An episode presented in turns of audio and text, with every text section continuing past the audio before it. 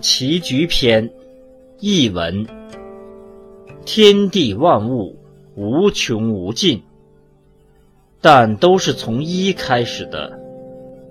棋盘上的交叉点总计为三百六十一。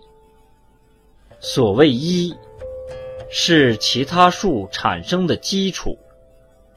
把握了这个根本，才能控制四方。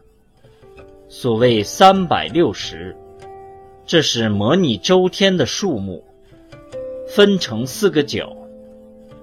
这是模拟四季的数目，每角各分九十路。这是模拟每一季的天数，周围七十二路。这是模拟时令的变化。枯棋三百六十。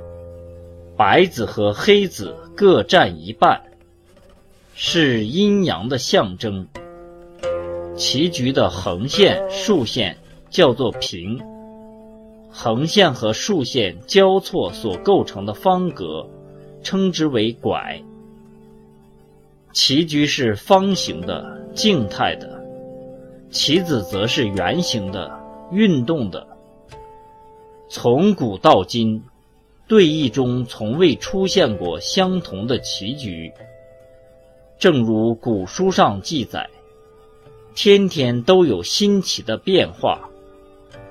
所以棋手应该用意深微，考虑周密，以探求胜败的原因所在。这样日积月累，就能达到前人未曾达到的水准。